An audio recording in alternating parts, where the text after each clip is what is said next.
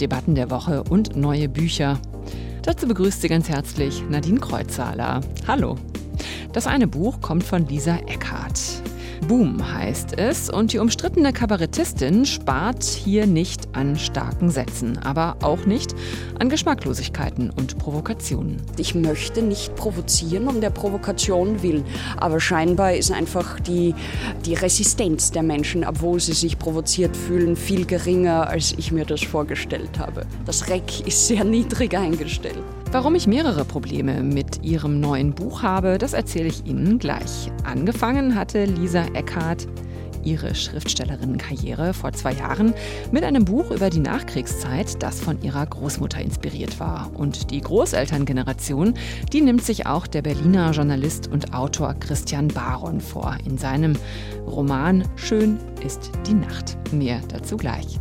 Starke Sätze der Literaturpodcast von RBB24 Inforadio. Das Buch ist unbedenklich, weil es eben genau nicht das macht, was viele behaupten. Es verharmlost nicht den kolonialen Background, sondern es erzählt eine eigene fiktionale Geschichte, die sich auf den Background zwar bezieht, aber eben im Karl-May-Kosmos angesiedelt ist. Das Buch beginnt auch mit einem Disclaimer, der ganz klar macht, hier wird eine Geschichte erzählt und nicht die indigene Realität irgendwie wiedergeben, kolportiert oder sonst etwas. Ja, es sind vielleicht fiktive Geschichten, aber sie vermitteln ja ein Bild von indigenen Völkern, was nicht der Realität entspricht. Und sie vermitteln auch so ein Bild davon, wie Siedler ja in der Figur von Old Shatterhand mit Indigenen zusammengearbeitet haben. Und das entspricht ja auch nicht der Realität, sondern es ging um Gewalt, um Krankheiten, um Ausbeutung. Und jetzt diese Geschichten zu erzählen und die schlimmer noch unseren Kindern zu erzählen, wo wir es eigentlich inzwischen besser wissen müssten, das halte ich für falsch. Das sagen Linda Poppe vom Verein für die Anerkennung indigener Gesellschaften Survival International. Und Andreas Brenne, er ist Kunstpädagoge und Karl-May-Experte. Es ging hoch her letzte Woche in Feuilleton und Boulevard, auf Twitter und Instagram. Warum? Der Ravensburger Verlag hat sein Kinderbuch, sein Buch zum Film Der junge Häuptling Winnetou nach Protesten in den sozialen Netzwerken aus dem Programm genommen. Es reproduziere rassistische Klischees, die ihren Ursprung im Kolonialismus haben. Ravensburger entschuldigte sich dafür, Gefühle verletzt zu haben. Die Entscheidung, die Winnetou-Bücher zu veröffentlichen, würden wir heute nicht mehr so treffen, so der Verlag unter anderem auf Instagram. Diese Entscheidung wiederum erntete dann auch wieder Kritik, vor allem aus dem konservativen Lager, und plötzlich fühlten sich alle möglichen Menschen dazu berufen, Winnetou beizuspringen, von Uschi Glas bis Wolfgang Kubicki. Man hätte diese Debatte kommen sehen können. Man kann ja nicht so tun, als gäbe es die Debatte der letzten Jahre um kulturelle Aneignung nicht. Der Umgang damit ist zum Glück sensibler geworden. Und ehrlich gesagt, der Ravensburger Verlag kommt ziemlich naiv rüber, wenn er erst jetzt im Nachhinein erkennt, dass er Gefühle verletzt haben könnte. Solche Fragen, sollte man meinen, müssten doch mittlerweile direkt auftauchen, wenn man sich an ein Projekt namens Der junge Häuptling Winnetou macht. Da kann man noch so sehr darauf verweisen, dass alles nur Fiktion sei. Das reicht nicht. Wer noch tiefer in diese Debatte einsteigen will, dem empfehle ich übrigens den RBB24 Inforadio Podcast Die News Junkies vom 24. August mit Hendrik Schröder und Christoph Schrag. Diese Woche ist die Longlist für den Deutschen Buchpreis bekannt gegeben worden. 20 Titel sind nominiert und es ist eine relativ ausgewogene Liste. Vier Debüts sind dabei, zwölf Frauen, sieben Männer, eine nicht-binäre Person, Kim de l'Horizon mit Blutbuch. Viele große Publikumsverlage wie Hansa, Surkamp, Fischer sind mit ihren Büchern vertreten, nur einige wenige kleine Verlage und die Berlinerin Fatma Aydemir ist mit ihrer türkisch-deutschen Familiengeschichte Jins nominiert, ebenso wie die Kriegsreporterin Gabriele Riedle. Sie ist auch aus Berlin mit In Dschungeln, in Wüsten, im Krieg. Oder Heinz Strunk mit Ein Sommer in Niendorf. Die Shortlist, also die Liste mit den sechs Büchern, die dann wirklich ins letzte Rennen gehen um den Deutschen Buchpreis, die wird am 20. September veröffentlicht. Und die Verleihung ist dann am Vorabend der Frankfurter Buchmesse Mitte Oktober. Was es heißt, in einem reichen Land wie Deutschland in bedrückender Armut zu leben, das hat der Berliner Journalist Christian Baron als Kind erfahren. In seinem Buch Ein Mann seiner Klasse hat er sich diese Erfahrungen von der Seele geschrieben und erzählt, wie Menschen an ihrer sozialen Situation zerbrechen, aber auch, wie er selbst den Weg rausgeschafft hat und welcher Hilfe es von außen bedurfte. Vor zwei Jahren machte Christian Baron mit diesem Buch Furore und er wurde über Nacht quasi zum gefragten Gespräch Gesprächspartner, wenn es um marginalisierte gesellschaftliche Gruppen geht. Jetzt ist sein zweiter Roman erschienen, Schön ist die Nacht, so heißt er. Und er behandelt quasi die Vorgeschichte, nämlich das Leben und die Träume der beiden Großväter des Autors. Mein Kollege Harald Asel hat beide Bücher gelesen und äh, ist jetzt hier bei mir im Studio. Hallo. Schönen guten Tag. Harald, ja, so bei Fortsetzungen gibt es ja immer die Gefahr, ähm, dass sie schwächer sind, weil ja so vieles vorher schon erzählt wurde. Wie ist es denn hier bei Schön ist die Nacht? Ich halte mal den Spannungsbogen und sage erstmal, das Buch hat nun die eindeutige Genrebezeichnung Roman, also auch ein Mann seiner Klasse ist ja von vielen so gelesen worden. Ich fand, es ist eher ein autobiografischer, essayistischer Text, der dann eben zwischendrin starke Einzelgeschichten vereint und sicherlich auch erfundene oder rückerinnerte Dialoge. Was mich da so fasziniert hatte damals, war diese Unmittelbarkeit des eigenen Erlebens, ein mitreißender Erzählfluss und zugleich diese journalistische Distanz zum Vater, die Christian Baron aufrechterhalten hat. In Schön ist die Nacht geht es nun, wir haben es eben angesprochen, um die Lebensgeschichten der beiden Großväter. Die sollen aber nur Material sein. Deshalb behauptet Christian Baron, alle Figuren des Textes sind frei erfunden. Aber so richtig ins Fabulieren kommt er halt nicht, denn er will ja herausfinden, was eigentlich der von ihm selbst erlebten Familiengeschichte vorausging. Also wie die Menschen wurden, wie sie dann waren. Und dadurch ist die Geschichte nie offen. Und mhm. trotzdem finde ich, dass also für uns wohlstandsgesättigte Leserinnen und Leser das Buch notwendig und erkenntnisreich ist. Notwendig, weil wir bei sozialen Fragen mitreden können und erkenntnisreich, weil er nie voyeuristisch wird. Das passt dazu, dass er natürlich als Autor, als Redakteur der Wochenzeitung Freitag damit geschult ist. Also notwendig, sagst du, und erkenntnisreich. Jetzt interessiert mich natürlich, wo bleibt denn da die Literatur? Was genau wird denn da erzählt in diesem Roman? Also es geht vornehmlich um zwei Personen, um Willi Wagner, Großvater mütterlicherseits, der ist Zimmerer, Horst Baron, der Großvater väterlicherseits, der schlägt sich eher mit diversen Gelegenheitsjobs rum. Der eine ist also als Handwerker standesbewusst, der andere eher ein Filou und beide kennen sich aus der Jugendzeit in den Trümmern des Zweiten Weltkriegs. Ich habe mich immer gefragt, warum eigentlich, wenn dieser Horst den Willi anpumpt, über den Tisch zieht, auch betrügt, warum lässt der Willi sich das immer gefallen? Beide mhm. eint der Traum des gesellschaftlichen Aufstiegs, doch alles hält sie doch mehr oder minder am Boden. Wir lauschen also Kneipengesprächen, Ehekrisen, dem kleinen Glück beim Fußball und dem Resonieren über sozialen Protest. Und dabei vergeht die Zeit. Und es gibt auch einen richtigen knallharten Showdown mitten im Buch. Horst arbeitet für die Firma, die die Zwangsräumung einer Wohnung vornehmen soll. Und da lebt die Rosi, mit der Willi viele Jahre getrennt und dann doch wieder zusammen gelebt hat. Jetzt muss ich erstmal bei mir im Kopf die ganzen Namen ein bisschen sortieren. Der Roman spielt ja aber auch in den 70er Jahren, also in einer Zeit, in der der Autor selber, Christian Baron, noch gar nicht auf der Welt war. Er wurde erst 1985 geboren. Wie genau trifft er denn hier die Zeitstimmung? Also schafft er das gut? Eigentlich ganz gut, weil er nämlich sehr viel auf Details geht. Und da muss ich natürlich als Zeitzeuge sagen, Moment, also damals wurde noch kein Rotwein der Marke Dornfelder ausgeschenkt. Die wurden nämlich erst 1980 genehmigt. Aber da hat halt vielleicht das Lektorat ein bisschen verschlafen. Das ist aber sozusagen wirklich nur eine ganz kleine Nebensache, denn die Stimmung unter den Arbeitern auf dem Bau, es geht ja auch um Lohndumping mit ausländischen Arbeitskräften. Dann die Frage, äh, wo nehmen wir eigentlich unsere positiven Energien her, wenn der eigene Fußballverein irgendwie ständig äh, lust. Das alles ist nicht nur Zeitkolorit, das ist tatsächlich konstitutiv für diese Geschichte. Und wir müssen ja bedenken, diese sozialdemokratisch geführten 70er Jahre, die waren die Zeit, der es ein großes Aufstiegsversprechen durch Leistung gab. Und das war damals leichter zu erfüllen als davor und danach. Also auch die sozialen Milieus waren durchlässiger als heute.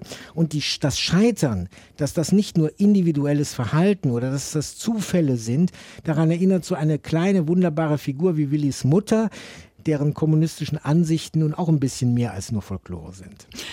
Dieses Buch spielt ja in der schönen Stadt Kaiserslautern. Beziehungsweise ich kann gar nicht beurteilen, ob sie schön ist. Ich war noch nie da. Aber es ist deine Heimatstadt. Also ich frage den Ortskundigen Harald, wie wichtig ist denn das überhaupt, dass dieses Buch in Kaiserslautern spielt? Also diese Geschichte könnte überall in der Bundesrepublik spielen. Nein, diese Geschichte kann nur in Kaiserslautern spielen. Warum sage ich diese beiden Sätze?